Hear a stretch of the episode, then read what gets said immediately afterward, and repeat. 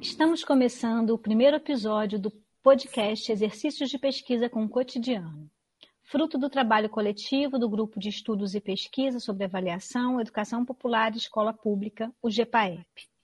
Grupo vinculado ao Programa de Pós-Graduação em Educação da Universidade Federal Fluminense, pela linha de pesquisa Estudos do Cotidiano da Educação Popular. É coordenado pela professora Maria Tereza Esteban e Fabiana Ecarte, egressa deste programa. Eu sou Fabiana e neste episódio estarei com Aline Bernard, minha companheira do GEPAEP. Também participa conosco outro companheiro do grupo, Fabiano Soares da Silva, no apoio técnico.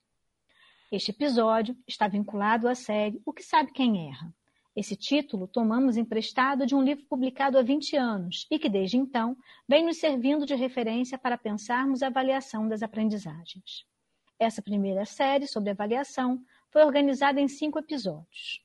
Em cada um deles, receberemos uma pessoa convidada para conversar comigo e com a Aline. Hoje, Fabiana, neste episódio que abre a série, estaremos com Nádia de Aquino Simões, representando a Escola Barro Branco. A Escola Municipal Barro Branco está situada no terceiro distrito de Duque de Caxias, no bairro Jardim Barro Branco. A escola foi fundada em 1987 e é fruto da luta de associação de moradores da região. E esse é um dos motivos pelos quais leva o nome do bairro. Atualmente, a rede municipal de Duque de Caxias, no Rio de Janeiro, tem eleição para a direção da escola, fruto da luta sindical. Mas a comunidade Barro Branco sempre elegeu a direção da escola, através de uma luta coletiva. A escola, apesar de sofrer pressões, não participou de nenhum processo de avaliação externa de larga escala. É uma, uma escola que tem como base seu projeto político-pedagógico construído e revisado com certa periodicidade, sempre a partir de uma discussão coletiva. A Escola Barro Branco tem sido uma interlocutora importante na constituição de nossos estudos e pesquisas no GEPAEP. Nádia, é, você poderia falar um pouquinho da Escola Barro Branco para a gente? É, olá, meninas, é, boa tarde. Primeiro, agradecer o convite do GPAEP à escola. A gente considera que é importante estar nesse espaço é, para socializar nossa experiência, porque é uma experiência pública e, com esse caráter, obrigatoriamente ela precisa estar sendo divulgada para o recebimento das críticas, né? entendendo a crítica no seu sentido mais amplo é, no sentido da gente entender os limites e as possibilidades da, da experiência que a Escola Municipal Barro Branco vem desenvolvendo ao longo de tantos anos de existência. É, essa escola é uma escola pública, é, está localizada numa região de periferia de Duque de Caxias. A gente costuma dizer que a escola está na periferia da periferia, é, sendo a região metropolitana do Rio de Janeiro, a cidade de Duque de Caxias, uma região periférica no estado do Rio de Janeiro, o bairro onde está localizada a escola é um bairro que fica na periferia de Duque de Caxias. É um bairro é, caracterizado, então, por todas é, essas demandas próprias de bairros localizados em comunidades, é, onde vivencia a ausência de políticas públicas mais gerais de atendimento às necessidades da população, e por, durante muito tempo a escola foi a única referência da presença do poder público na localidade. É, é uma escola que vem é, sendo o espaço de pesquisa de muitas universidades, é, basicamente de universidades públicas, é, que tem encontrado no seu interior é, os desafios de profissionais que ah, não fazem é, da sua prática é, algo talvez com, tão diferente daquilo que vem sendo realizado no conjunto das escolas brasileiras. Mas eu, o que eu acredito que caracteriza e diferencia a escola Barro Branco nesse cenário maior é o desafio que ela se coloca, que ela vem se colocando permanentemente de buscar ser uma escola com referência de qualidade social é, é uma escola que tem o seu projeto político-pedagógico construído com a participação da comunidade, envolvendo aí a presença dos pais dos alunos, isso lá na década de 1990, é, onde vivemos a, experiências, a experiência de, dos pais dos nossos alunos, junto com os professores da escola, naquele momento apenas esses segmentos, definirem coletivamente os ideais de sociedade, de educação e de aluno que a escola desejava formar. As bases, portanto, do seu projeto filosófico, né? E é a partir dessa base filosófica que a escola vem buscando construir as suas referências pedagógicas. É, é uma escola que apresenta é, é, muitas demandas, né, como toda escola pública, tem uma forte participação sindical, é uma outra característica importante da escola também, é, mas, sobretudo, é uma escola que se assume como uma escola pública e que se assume enquanto projeto é, emancipatório, que busca um projeto emancipatório e que entende, portanto, a necessidade de se planejar as práticas escolares de forma coerente com essa busca por uma sociedade menos desigual e menos excludente que a gente vive. Que alegria te ouvir, Nádia. Sua fala demonstrou bem por que a Escola Barro Branco tem sido tão importante como interlocutora para o nosso grupo de pesquisa.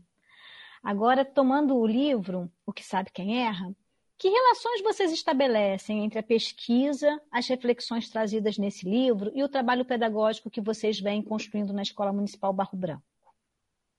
Ah, então, Fabiana, né, primeiro é, pediria licença para saudar aí os 20 anos do lançamento do livro, da importante pesquisa da professora Maria Tereza, é, porque para a gente talvez o tempo cronológico não revele a dimensão do que foi. Há 20 anos atrás, é, a, a, um trabalho de pesquisa tão bem formulado que apresentou os mecanismos de exclusão da escola pública é, junto aos alunos das classes populares e especialmente retratando o papel que a avaliação escolar desempenha nesse processo. É, em relação à, pergunta, né, as relações entre a pesquisa e as reflexões com o trabalho pedagógico que a gente vem desenvolvendo na escola, é, eu penso que, primeiro, é, o, o, livro, tanto o livro quanto o nosso trabalho, eles tentam desmistificar essa, essa visão hegemônica de que o chamado fracasso escolar seja produto da ação dos sujeitos que frequentam a escola pública. Né? Essa não é uma novidade em termos da literatura educacional, mas é um anúncio forte que precisa ser cada vez mais evidenciado na sua dimensão político-pedagógica. E, e, e a, penso que essa é a grande contribuição e a grande relação que existe entre o, o, o livro e o trabalho da escola. É, nós costumamos dizer que nós temos uma experiência, e como toda experiência humana, inacabada. É, mas temos bastante satisfação de dizer da nossa responsabilidade social de pensar a função social da escola pública numa outra perspectiva, onde a exclusão, a segregação, a discriminação é, não tem espaço. Essa não é uma tarefa fácil, essa não é uma tarefa que a gente possa dizer que a gente tenha sucesso em todas as nossas ações, mas é um ideal que organiza a escola. E, e para a gente isso tem nome, isso é compromisso de classe. E, e, é nesse sentido que eu saúdo o, o, o, trabalho da professora Maria Tereza Esteban, porque apesar de, de esmiuçar fortemente os aspectos internos da escola, ele, ele revela, para além do, do, do, interior da escola, dos condicionantes internos da escola, ele revela na nossa avaliação esse compromisso de classe. É preciso é, esmiuçar esses mecanismos que a escola vem construindo no sentido de excluir e de mostrar inadequados esses sujeitos que, que ocupam hoje a escola pública, a nossa classe social, é preciso denunciar que, na verdade, essa escola vem se mostrando inadequada, porque isso faz parte de um projeto político-social mais amplo de exclusão e que no interior da escola isso precisa ser não apenas denunciado, mas acredito que esse seja o grande, a grande relação, né? Ele precisa ser pesquisado, ele precisa ser investigado, precisa ser esmiuçado, ele precisa, para além disso, de um espaço para se pensar possibilidades. Porque a denúncia sobre esse caráter excludente da escola, ela já vem sendo bastante feita pela literatura acadêmica, né? Mas é preciso pensar as possibilidades. E o próprio título do livro já parece ser um convite para a escola se repensar. É o que sabe quem erra? Que saberes são esses validados pela escola? O que nós, como professores, e com a responsabilidade social que nós temos, como professores de escola pública, precisamos repensar nas nossas práticas para fazer desse espaço um espaço que não seja de negação de direitos. É, Nádia, no livro, a Teresa também defende como prática de avaliação, como a prática de avaliação, né, numa perspectiva investigativa, provoca também um movimento formativo da professora. Né? Então, ela vai falar dessa relação né, entre a, a investigação e a formação. Como é que vocês percebem lá na Barro Branco essa experiência no cotidiano da escola pública? É, de uma maneira é, muito próxima da apontada pelo livro, que me, me parece que é uma contribuição também das mais importantes, que é perceber que esse professor também é um sujeito em construção, também é um sujeito em formação, portanto, é um sujeito com suas múltiplas contradições, com suas múltiplas questões a serem investigadas. É, mas a nossa experiência tem mostrado que os professores que se desafiam a pensar a avaliação a partir dessa perspectiva investigativa, eles se veem num processo o tempo todo, num processo de formação. Porque a gente deixa de olhar, por exemplo, as atividades escolares dos nossos alunos, buscando identificar apenas os erros e acertos, mas perceber as, as possibilidades que estão presentes ali dos saberes que emergem é, dessas produções e que muitas vezes não foram planejados por nós e que, portanto, vão exigir do nosso olhar uma outra reflexão. É, é muito comum a gente pensar que para mudar a, a, prática da avaliação, a prática do, do processo ensino-aprendizagem, basta apenas a gente mudar o tipo de atividade que a gente oferece, né? Isso, aliás, é uma característica muito presente nos projetos de formação continuada que vem sendo oferecidos Brasil afora. É, Mudam-se as atividades, mas a gente não mexe com as concepções de infância, de ensino, de aprendizagem e, consequentemente, de avaliação e daquilo que está presente.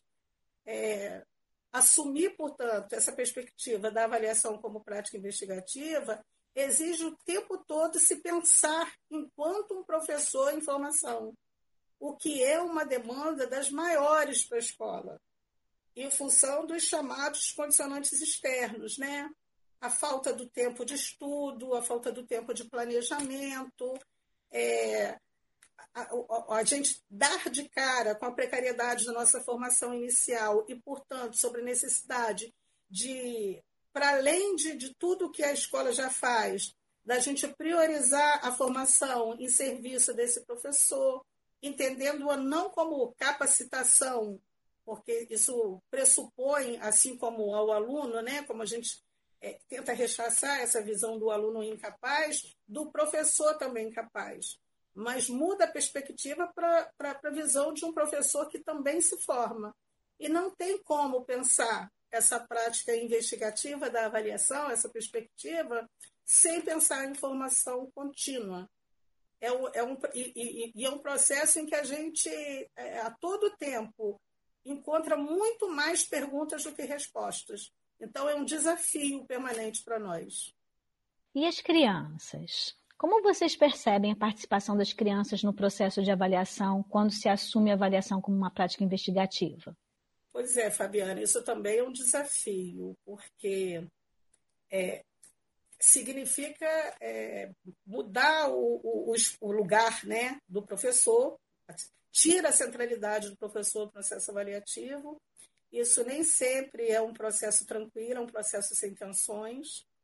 É, só que é um processo que respeita muito a natureza da criança, né?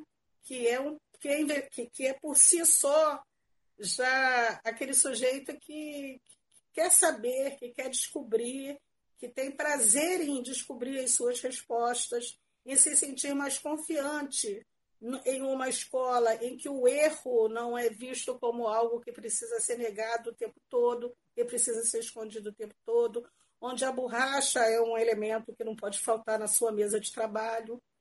É, então, a gente tem vivido, tanto com as crianças, como também com os jovens, adultos e idosos, que nós também temos a EJA na escola, é uma experiência bastante interessante é, de, de, de novas descobertas, que, que trazem conflitos grandes, e acho que isso é importante de ser sublinhado, porque muitas vezes nesse processo de avaliação, é, a, a, criança, o, o, adulto, o jovem, ele vai percebendo também os, as marcas da, da precariedade da formação do professor. Então, é um processo em que o professor é colocado também em permanente avaliação. Isso gera tensões. Então, é, é um processo que exige o tempo todo um olhar bastante atento sobre os processos de aprendizagem, que não são apenas dos estudantes, mas também dos professores. É muito bom te ouvir, Nádia, e mais ainda saber sobre o trabalho que vocês desenvolvem na, na Barro Branco, né? É, nós estamos caminhando para o final do nosso episódio e nós gostaríamos de saber o que mais você poderia nos dizer sobre as relações entre o livro e a dinâmica escolar, ou sobre os diálogos que a partir dele estabelecem em seu cotidiano, né? É, primeiro, é, Aline, é, eu acho que é importante esclarecer que não são todos os professores da escola que é, estão ganhos para essa perspectiva de trabalho. Como eu falei anteriormente, esse é um processo, e é um processo evado de conflitos, exatamente porque mexe com a nossa formação, mexe com as nossas crenças, com a nossa visão de mundo. É, não é simplesmente trocar as atividades avaliativas ou trocar as atividades que a gente disponibiliza para os alunos é, no dia a dia das relações escolares. É um processo que envolve um, um repensar constante de múltiplas questões. E isso a gente não tem respostas fáceis, a gente não tem respostas rápidas. É, eu insisto em falar disso, que é um processo, né? Então, nós estamos longe de ser uma escola que possa se caracterizar como uma escola perfeita. A gente é uma escola em construção. E isso eu, eu tenho bastante orgulho de falar do trabalho da escola, porque nós ousamos pensar possibilidades num universo que é marcado pela aridez, que é marcado pela negativa do acesso da escola, do acesso ao conhecimento às crianças mais pobres. É, e, e, e, nossa escola, acho que, ela, que, que, o que tem de bacana nela, nesse projeto, é, é nossa, nosso inconformismo como escola que segrega, como escola que discrimina, como escola que marginaliza, que reprova, que considera natural os alunos evadirem. É, então, a gente tem várias ações que não são apenas no campo da, da prática de sala de aula, mas são ações organizativas da gestão da escola que corroboram essa minha fala e, e que reforçam essa ideia de uma escola pública que se ousa pensar popular. E, nesse sentido, tem múltiplos desafios. Agora, o que talvez fosse interessante de colocar para fechar a fala aqui é, são das constantes provocações da presença da professora Maria Tereza no interior da escola. Talvez isso seja legal para fechar o, o, conjunto das questões, né? É, porque a presença da universidade pública numa escola pública, contribuindo para a gente pensar referências de qualidade social, com generosidade, com respeito, é, uma participação solidária, no sentido não é da universidade chegar e dizer o que a escola está fazendo de errado e o que ela precisa se rever, mas das provocações, sempre pontuais, é, no sentido da escola olhar o seu universo e, e, e ver quais são os limites que ainda estão colocados ali. Não para a escola se travar, não para a escola se harmonizar com seus entraves, mas para a escola se desafiar a continuar tentando. E, nesse sentido, não é apenas a pesquisa de 20 anos atrás, o livro de 20 anos atrás, da pesquisa Maria Tereza, da pesquisa da professora Maria Tereza, que vem é, mexendo com as nossas reflexões, mas a própria presença né, da professora Maria Tereza com a gente na escola, através da sua pesquisa, foram espaços de que, eu faço questão de destacar aqui, porque eu acho que é isso que a gente é, é, busca como referência, né? A escola pública cumprindo a sua função social. E, nesse sentido, para finalizar mesmo, dizer dos limites que ela vem nos apontando sobre, por exemplo, a nossa experiência pioneira, inédita, de não realizar as avaliações externas, as avaliações de larga escala, mas dos limites ainda dessa nossa opção.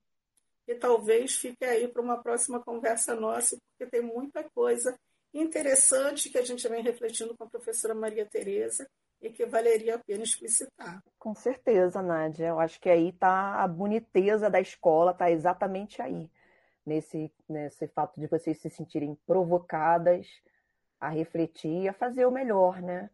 A escola não é perfeita, nenhuma escola é perfeita, mas o fato de vocês se sentirem inconformadas com a realidade, com o que já temos, né? Eu acho que já é um, um, caminho muito bonito, porque é um caminho do inconformismo, da luta, né, da esperança. E, e é assim que a gente vai fazendo, né, tecendo nossos caminhos, fazendo aí, caminhando. Né? É, a Aline usou da palavra que eu pensava, boniteza. Né? Que conversa bonita. Bonita de boniteza freiriana. Né? Boniteza que tem a ver com a crença em um mundo mais justo, que é posicionamento político, que tem a ver com direitos civis e humanos. É síntese de amor revolucionário. Uma conversa que denuncia, mas anuncia. Mais uma vez, muito obrigada por essa conversa, mas pelo compromisso da Escola Municipal Barro Branco e por esse diálogo que há tanto tempo se produz com o GEPAEP. Aos que nos escutam, convidamos para o próximo episódio, que vai seguindo o mesmo tom, amoroso, dialógico e bonito. あ!